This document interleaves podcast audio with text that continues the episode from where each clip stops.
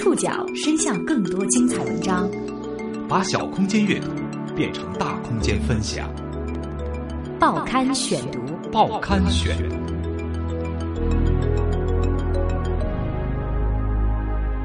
把小空间阅读变成大空间分享，欢迎各位收听今天的报刊选读，我是宋宇。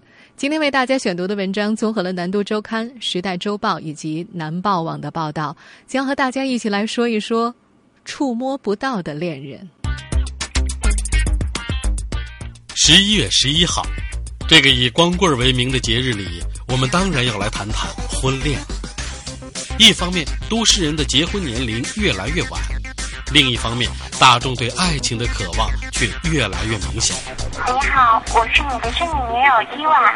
在这个光棍节前，虚拟恋人火爆网络。只要花上几十块钱，网店客服就会化身虚拟的男女朋友，并通过短信、微信等方式提供情感服务。这个应该会体验一下吧，你有没有女朋友。反正是花钱买服务嘛，这种也算是一种。但是，我觉得。虚拟的东西对我来说没有吸引力。虚拟恋人为何走红网络？是什么人在消费虚拟恋人？报刊选读今天和您一起了解触摸不到的恋人。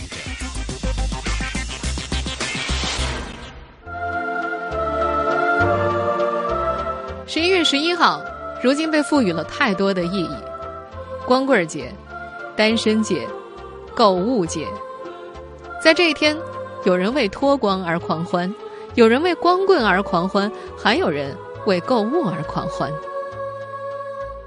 在中国，人们常常戏称，淘宝网上什么都能够买到。某种意义上，这确实是真的。有人曾经在淘宝网上销售纯手工拍死的新鲜蚊子尸体，还有对抗广场舞的音波武器，以及硅胶假肚子等匪夷所思的商品。在这个光棍节之前。最新最流行的离奇产品就是美国电影《Her》里那样的虚拟女友。Good morning, Theodore. Good morning. You have a meeting in five minutes. You want to try getting out of bed? Get up! You're too funny. 在这部电影当中，一位中年离异的宅男爱上了他的高级人工智能。You're dating your computer? She's not just a computer. 这位由代码生成的小姐，温柔体贴又幽默风趣，在需要的时候出现，又从来不无理取闹。直到某一天，宅男发现她在同时和八千三百一十六人联系，并与其中的六百四十一人相恋。片子当中很大一部分取景在上海完成，在中国这个最繁华的城市中心，陆家嘴层叠而迷人的摩天大楼天际线，迷倒了导演斯派克琼斯。他觉得，当今世界上只有上海这个城市符合他对未来世界的想象。如今，这部惊世骇俗的科幻电影里的情节，也发生在了中国。从今年五月至今，一款名为“虚拟恋人”的产品正经由中国最大的电子商务网站淘宝网销售，市场售价为每天二十元到五十元左右。淘宝网上的虚拟恋人是人工智能的吗？这种消费方式是什么时候出现的？他们又能提供什么样的服务？报刊选读继续播出：触摸不到的恋人。虽然同样被称为虚拟恋人，但是电影《赫尔》当中的人工智能女友和淘宝网上的恋人还是有明显差别的。一个是通过复杂程序模拟出来的智能机器系统，另一个。是活生生的人，活生生的人是如何成为虚拟恋人的？我们还是来听一段广告词吧。粉红色的少女心是不是总被现实打击的粉碎？那么来吧，店主满足你对爱情的全部幻想。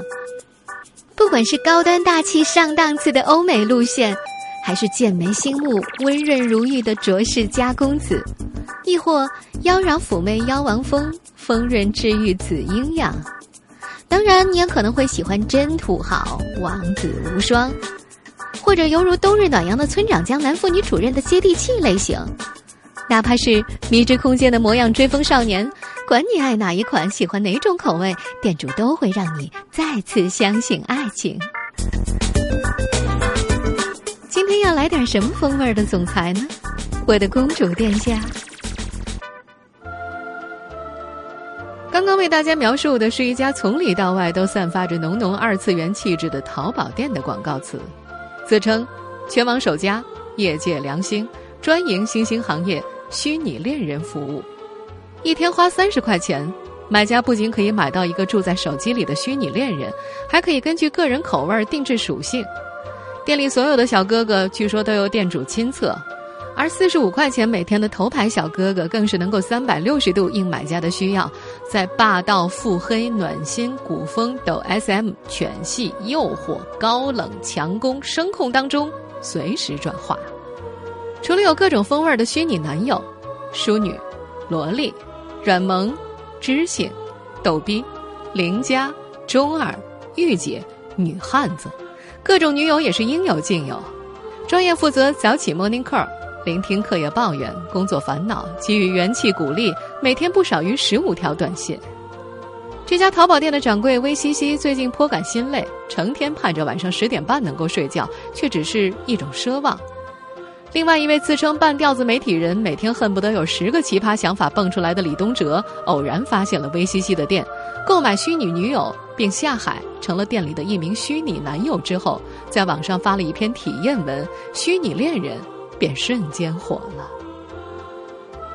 掌柜微西西说：“一下子好多观光党啊，所有买家都跟采访似的，完全不能够正常恋爱啊。”订单积压了二十多页。在保证质量前提下，增加的人手远远跟不上需求，尤其是男友，不仅是头牌小哥哥，常规小哥哥都已经是售罄的状态了。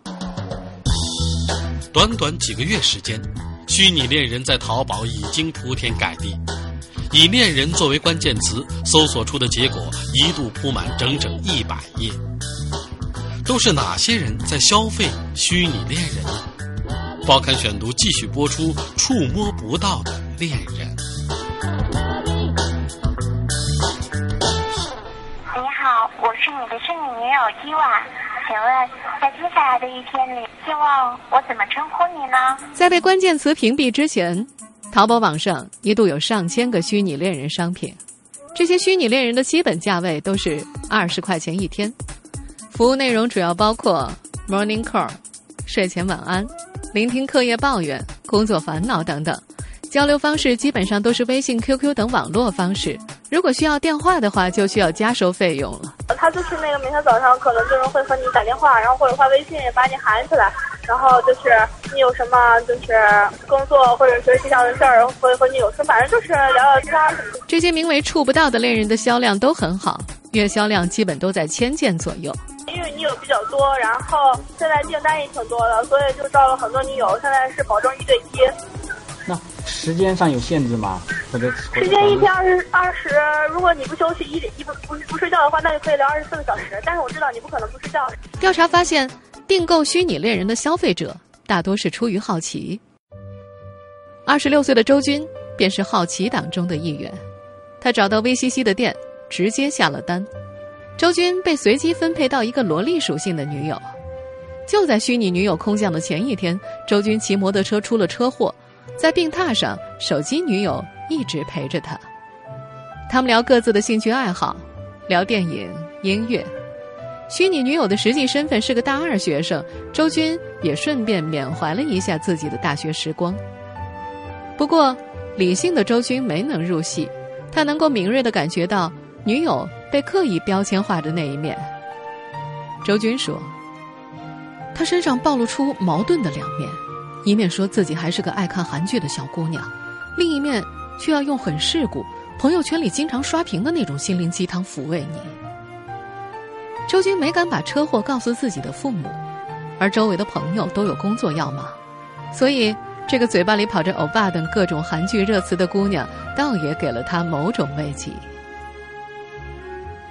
在内蒙古从事能源行业的丽，不久前也定了个虚拟女友。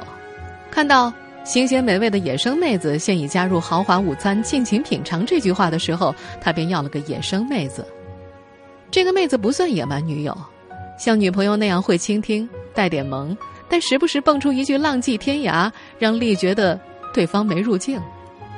与周军同龄的丽，因为工作关系，生活的现实圈子女性偏少，她希望能够接触不同类型的女生。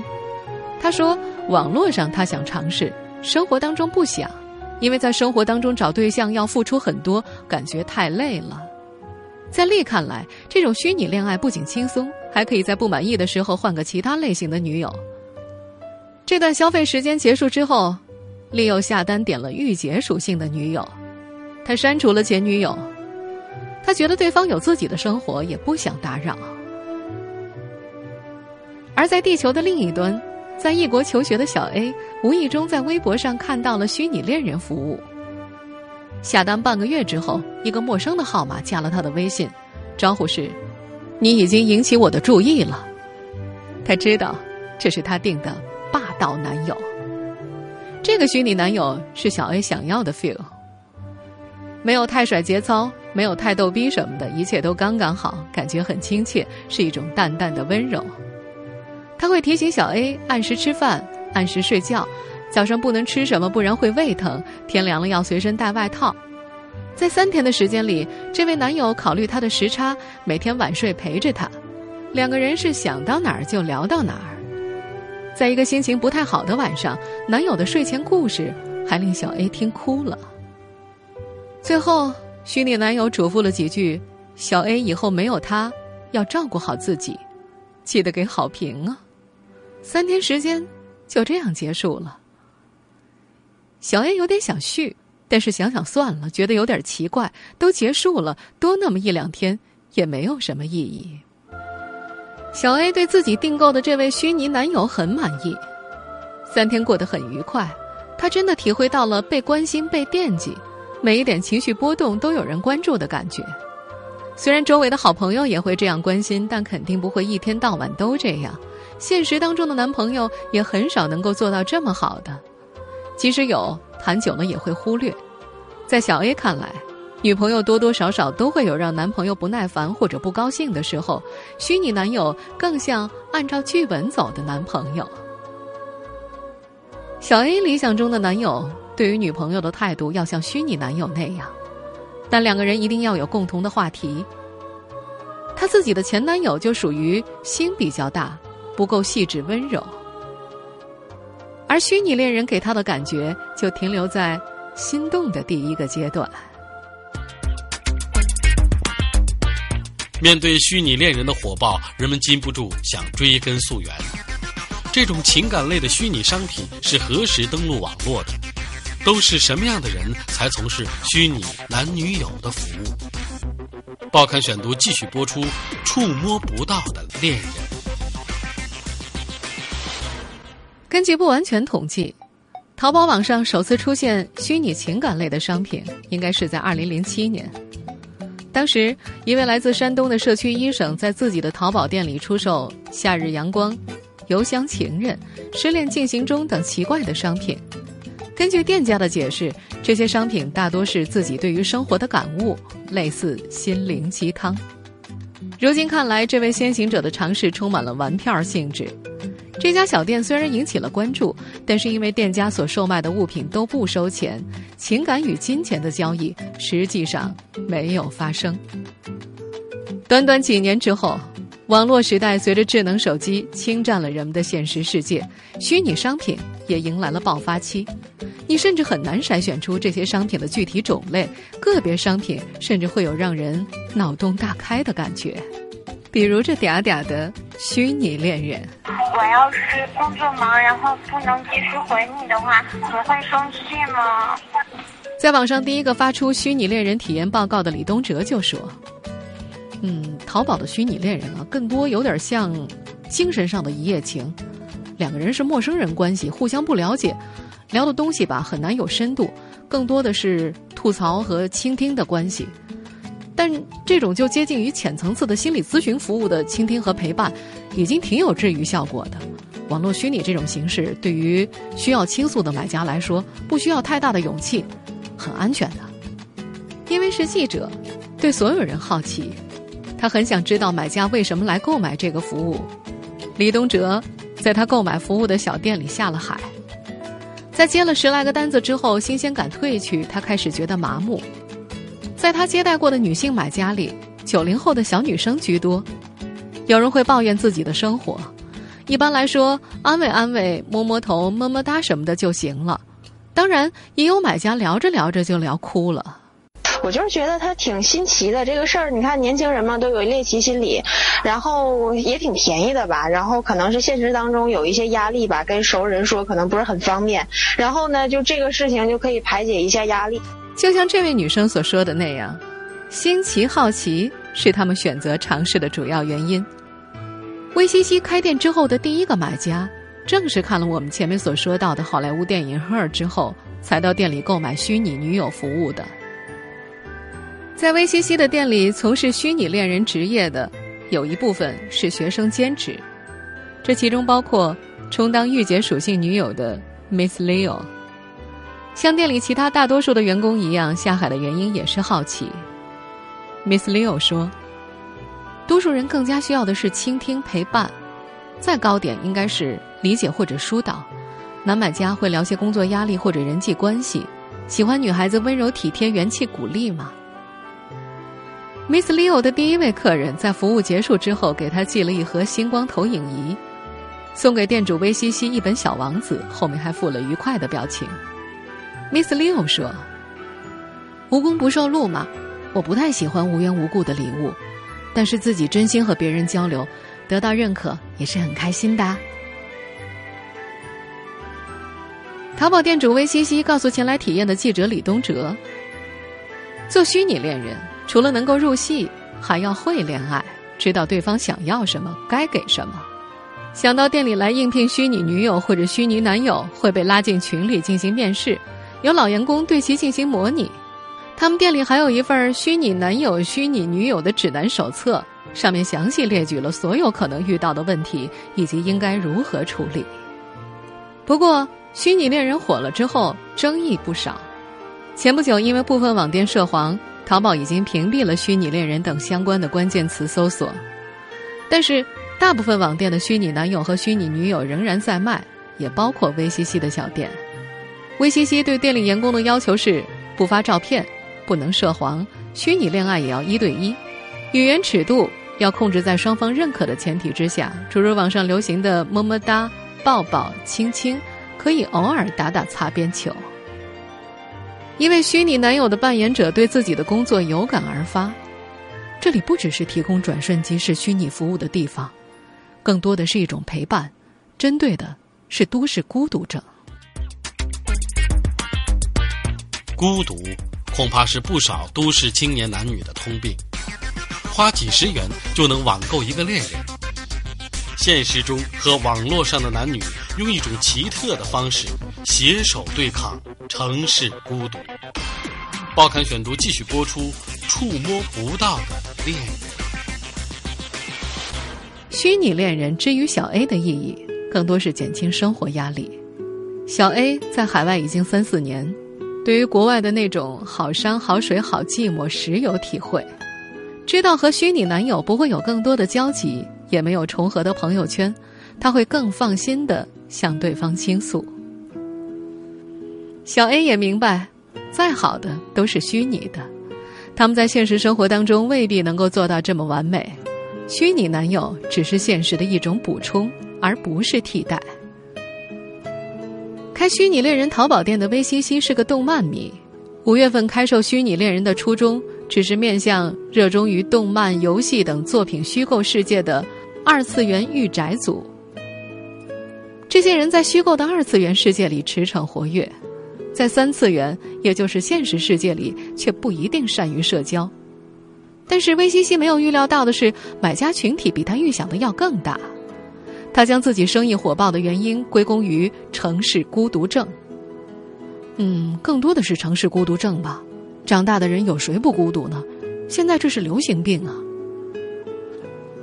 从读大学到现在工作，周军一直处于到处晃荡的状态，很难在一个地方待上很长时间。大部分的朋友都是电话、微信、QQ 等维系，所以偶尔也会有孤独感。在周军看来，城市里的单身男性、女性在夜深人静、情人节、圣诞节之类的节日尤为如此。他觉得虚拟恋人能够稍稍缓解这种孤独症。也有一部分人消费虚拟恋人是出于对现实的逃避。曾经有这样的名言来告诫拜金钱教的信众：金钱不是万能的，你买不到爱情，也买不到健康。虽然很希望如此，但是如今的现实却把这样的理想主义言语打击的粉碎。有一位男性网友这样描述自己美好又糟糕的爱情。我曾经无比憧憬爱情，憧憬暖暖的拥抱，憧憬心灵的港湾。后来，也遇上了心仪的他。在一开始，他和爱情本身看起来一样美妙。我们彻夜的发着信息，倾诉着相思，吐露着生活的烦恼。不过一段时间过去了，爱情似乎变了味儿。我必须忙于工作，他却要求我的无时无刻。争吵突如其来。我必须像所有教科书上写的那样，给他礼物哄他开心。终于，我们和好了。后来，我们结婚了。为了结婚，我在这个城市里买了一处房子。为此，我要还二十年的债务。我们戴上了戒指，听到了朋友们的祝福。转身之后，却发现自己成了一个生活的奴隶。而在最初，我只不过是想要一个拥抱而已。正是这位网友所书写的压力感，让现代的都市人越来越不想要一段正常的、耗费大量时间和精力的爱情，哪怕孤独感一直存在。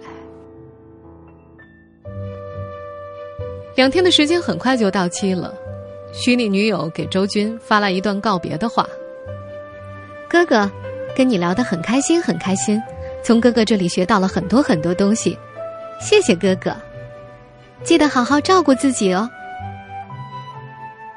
周军更愿意把这段虚拟女友的体验看作是一种实验，一个帮他重新认识自己，使他更清楚自己对爱情、对另一半要求的实验。他说：“人总是渴望被真正理解，真正的感同身受。我们不太善于和最亲的家人、爱人、朋友表达一些东西，却会对陌生人全盘托出。但是。”虚拟恋人再温柔再体贴，也不是全部。这与淘宝店主微西西在网店页面里的一句话不谋而合：“二次元再多的美好，也比不过三次元破空而降的吊带袜、高跟鞋。希望各位亲都能够突破次元墙，不再需要小店的服务。醉时同交欢，醒后各分散，让二次元的温暖。”能够照亮三次元的路。如果你听不明白这些新潮的网络语言，那么我为你翻译一下，那就是：虚拟世界再美好，也代替不了真实的现实世界。人是社会化动物，谁都不可能独立的存在。当一个人沉溺在这种虚拟女友的这种这种抚慰过程中，他会忽视现实中的交流，他会忽略自己身边的这种感觉，他会钝化自己对社会的这种敏感度。如果长此以往的话，他可能会衍生出一系列的心理问题。听众朋友，以上您收听的是《报刊选读》，触摸不到的恋人。我是宋宇，感谢各位的收听。今天节目内容综合了《南都周刊》《时代周报》以及南报网的报道。收听节目复播，您可以登录南京广播网或喜马拉雅 FM。我们下次节目时间再见。